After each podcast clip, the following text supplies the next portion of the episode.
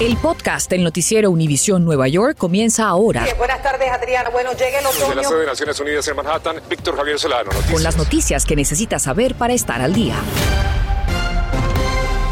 Muy buenas tardes, les saluda Esperanza Ceballos. Gracias por acompañarnos. Un juez federal dictamina a favor de trabajadores de la salud en el estado de Nueva York, permitiendo que quienes tengan razones religiosas permanezcan exentos del mandato de vacunación. Un mes atrás, el juez David Hurt de Utica había emitido un bloqueo temporal de la parte de la orden que prohíbe las exenciones religiosas, después que 17 doctores, enfermeros y otros profesionales de la salud sostuvieran una demanda de que la vacuna violaba sus derechos. También una jueza federal en Manhattan dictamina a favor de la ciudad de Nueva York, negándose a bloquear el mandato de vacunación para los empleados de escuelas públicas. Con la decisión, la magistrada rechazó la solicitud de orden judicial preliminar emitida por un grupo de 10 maestros de la semana pasada. Según la jueza, no encontró ningún rasgo de antipatía hacia la religión en las declaraciones del alcalde Bill de Blasio al promulgar el mandato y además también culpó a los maestros por esperar entablar la demanda hasta tres días luego que la orden entrara en vigor. Y precisamente este mandato podría estar causando un efecto negativo en la educación de los niños. Miles de maestros continúan sin vacunarse y no todos los sustitutos tienen licencias pedagógicas. Y como nos cuenta Mariela Salgado, la falta de preparación tiene más impacto en aquellos estudiantes que necesitan mucho más ayuda. ¿Cómo estás? Esta maestra salió de la escuela donde enseña a alumnos con necesidades especiales para hablarnos del impacto que pueden sufrir estos niños si hay escasez de educadores. Su mayor preocupación que sean instruidos por maestros sin licencia de pedagogía, sin la experiencia necesaria para implementar su plan individualizado conocido como IEP. Es difícil cuando una persona no sabe, cuando tú le estás dando un trabajo a un estudiante tú le tienes que, tú lo tienes que modificar ese trabajo. Tú no se lo puedes dar igual como tú se lo das a otro estudiante de educación general. So, tú tienes que saber, pero tú tienes que saber cuáles son las necesidades de ese estudiante para poder modificar el trabajo. Y es que el 97% de maestros se han vacunado, cifra que deja a unos cuantos mil sin haber recibido su primera dosis y que ahora tienen que ser reemplazados. Incluso la organización Advocates for Children of New York, que vela por la educación de estos alumnos, nos dijo hoy que están trabajando con familias de niños que ni siquiera han podido ir a la escuela por falta de personal adecuado para administrarles sus terapias. Este es justamente el Distrito 75, donde estudian los niños con necesidades especiales. Estamos hablando de niños con autismos, niños con problemas emocionales o con cualquier dificultad de aprendizaje. Más de 24 mil niños estudian aquí y el 86 son hispanos o de la raza negra. El Departamento de Educación nos dijo que en este momento hay 7.000 maestros y paraprofesionales sustitutos en los salones y que también han desplazado a otros 1.000 de la central del personal para que brinden apoyo adicional en salones y que la gran mayoría tienen licencia pedagógica. O sea, que no todos la tienen. Mariela? Abogando por estos alumnos, le preguntamos al alcalde, Mr. Mayor, can you walk us through what's being done? Sobre qué están haciendo para ayudarlos si hay escasez de maestros. Maybe there'll be a period of adjustment, but they'll do the work. Nos dijo que quizás habrá un periodo de transición o ajuste, pero que ellos, los suplentes, harán el trabajo para atender al niño indiscutiblemente y que están buscando aún a más reemplazos. Los niños con autismo, le preguntamos, fueron los más afectados cuando empezó la pandemia porque no recibieron servicios o terapias por meses. Thank you for bringing this issue forward. Gracias por hablarnos de esto, nos dijo. COVID fue muy duro en estos niños, por eso queremos que todos vuelvan a la escuela en un ambiente seguro y es lo que tenemos ahora. En Manhattan, Nueva York, Mariela Salgado, Noticias, Univisión 41. Muy importante, muchísimas gracias a Mariela. Y la ciudad de Nueva York presenta el programa Brilliant NYC como el futuro reemplazo del programa de superdotados y talentosos que será eliminado. La nueva iniciativa alcanzará 26 veces más a estudiantes que el programa de superdotados y talentosos, puesto que ahora, en un tradicional año académico de los cerca de 65 mil estudiantes que inician el kinder, solo 2.500 logran entrar a este programa. El programa para niños superdotados y talentosos causó mucha división en nuestro sistema escolar. Brilliant NYC es nuestro nuevo programa para seguir adelante. Este programa servirá a 65 mil niños de kindergarten y hará que todos los niños de la ciudad de Nueva York tengan la oportunidad de tener éxito. Para el nuevo programa, la ciudad entrenará a los maestros y preparará a las escuelas para un modelo mucho más inclusivo.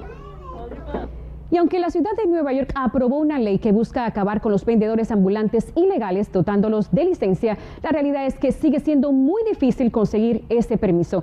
Un grupo de vendedores se concentró en el Bajo Manhattan en demanda de una solución y Víctor Javier Solano en vivo está con ellos, así que adelante Víctor, buenas tardes.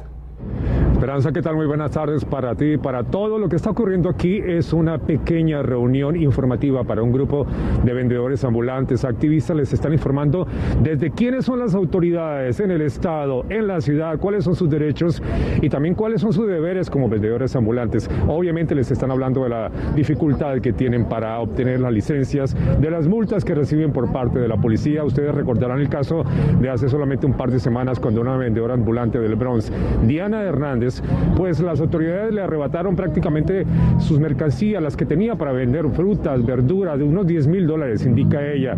Esta tarde tuvimos la oportunidad de hablar con ella y con una activista sobre los retos que siguen enfrentando miles de vendedores ambulantes, muchos de ellos de la comunidad hispana en la ciudad de Nueva York. Aquí está lo que nos dijeron. Actualmente nada más existen 853 permisos disponibles para vendedores de mercancía en general y hay, estimamos que hay alrededor de 5 mil vendedores. Entonces así que vemos que hay una necesidad grandísima. Con ese dinero seguir adelante, seguir surtiendo mi puesto, seguir para adelante. No es fácil ser madre de cuatro niños. Seguir luchando y cuantas veces me quiten, cuantas veces yo me pongo.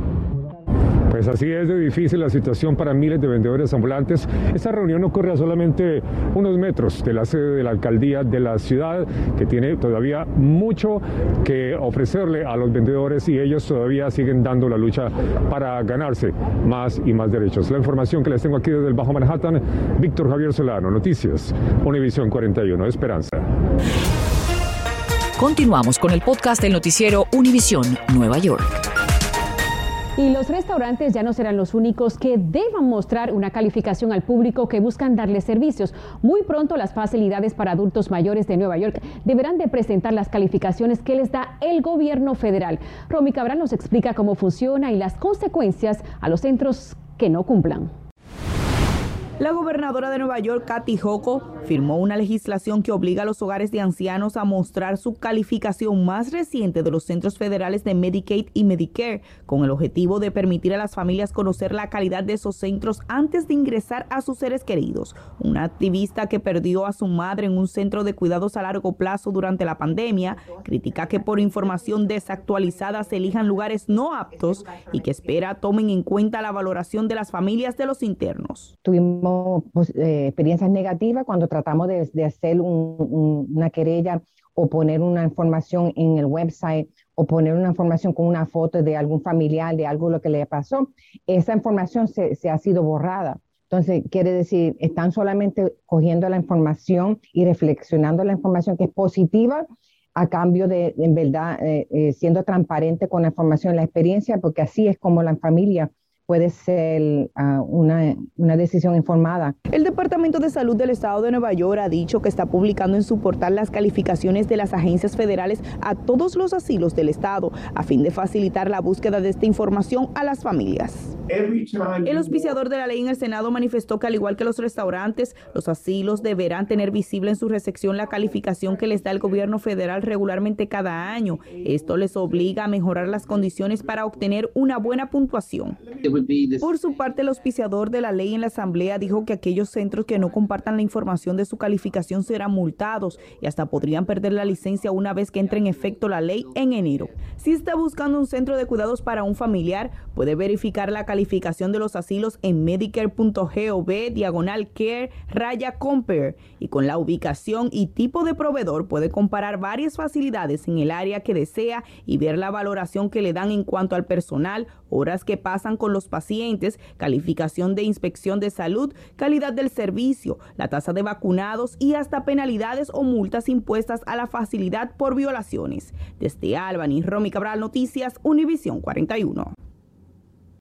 Y a partir del 15 de octubre empiezan las inscripciones para Medicare. Así que si usted quiere aplicar, cambiarse o dejar un plan, puede hacerlo entre esta fecha y el 7 de diciembre. Así que aliste su celular porque Berenice Gardner le dirá qué hay que tener en cuenta para elegir su plan de salud.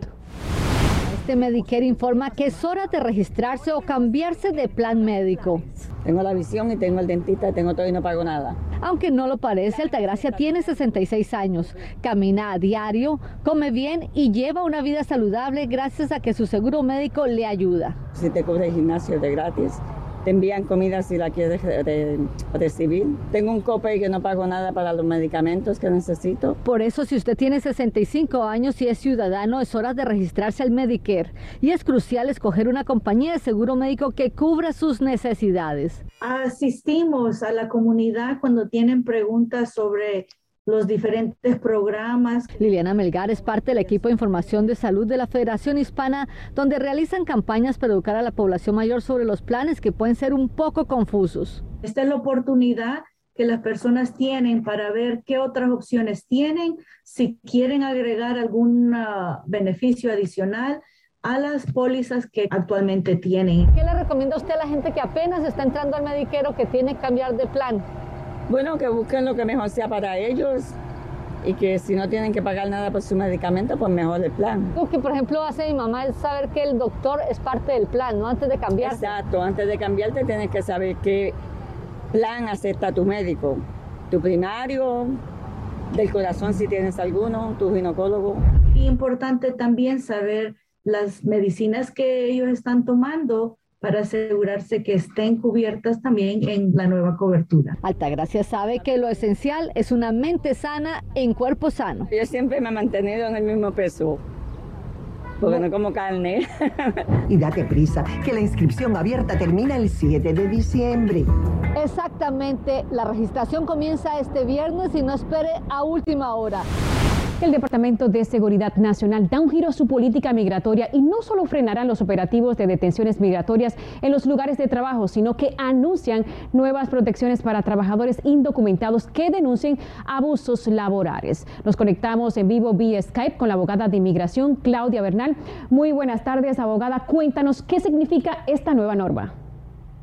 ¿Cómo estás, Esperanza? Es una norma bastante positiva. A través de este comunicado interno que, el, que Mallorca hace llegar a ICE y a las otras agencias de inmigración, reconoce definitivamente las circunstancias abusivas en las que algunos eh, trabajadores indocumentados se ven siendo víctimas por trabajadores que los tratan de explotar. Entonces, Mallorca se indica en su memorándum que el gobierno ofrecerá o buscará proteger uh, de las deportaciones a quienes estén en estas condiciones, a los no ciudadanos que denuncien o que sean testigos de abusos laborales. Claro que sí, abogada. Quienes denuncien abusos laborales podrían pedir un perdón de deportación.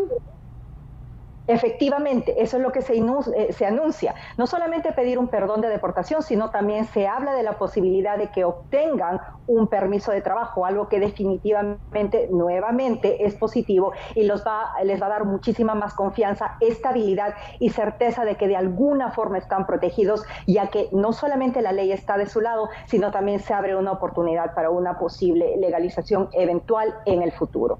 Bien, muchísimas gracias, abogada Bernal, por conversar con nosotros aquí en Noticias Univisión 41. Gracias por su tiempo. Gracias por escuchar el podcast del noticiero Univisión Nueva York.